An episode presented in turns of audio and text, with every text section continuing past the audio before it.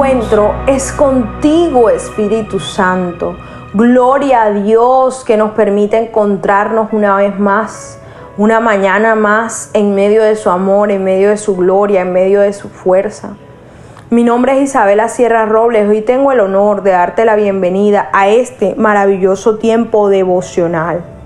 En esta semana tan hermosa que el Padre nos regala, vamos a seguir hablando y compartiendo, escudriñando la palabra que está en el Salmo 46, pero esta vez vamos a compartir el verso 6 y el verso 7.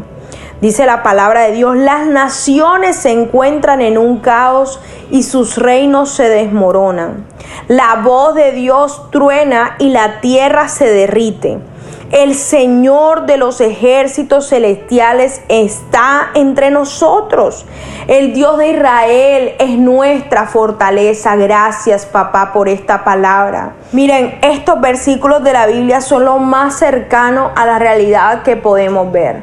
Dice la palabra que las naciones se encuentran en caos.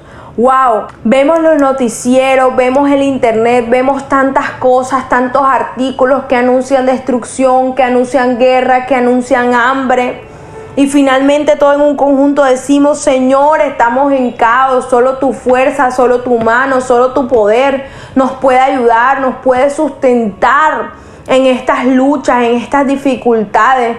Pero miren la esperanza de gloria que tenemos y es que el Dios de los ejércitos celestiales está entre nosotros. Como dice la palabra, nos aferramos a Él. Jehová peleará por vosotros y vosotros estaréis tranquilos, aún en medio del caos, aún en medio de la escasez, aún en medio de la dificultad, aún en medio de la enfermedad, aún en medio de la imposibilidad. Tú has creído en un Dios que mueve montañas, tú has creído en un Dios sobrenatural, tú has creído en un Dios omnipotente, tú has creído en un Dios poderoso, milagroso, maravilloso, misericordioso, cuyas misericordias se renuevan en cada mañana. Hoy creo, gloria a Dios, que Él se va a manifestar en el caos de tu vida y del caos Dios va a poner orden y del caos Dios va a crear milagros y del caos Dios va a traer testimonio a tu vida, porque que hay de nuestras vidas si no hubiera caos, si en mi vida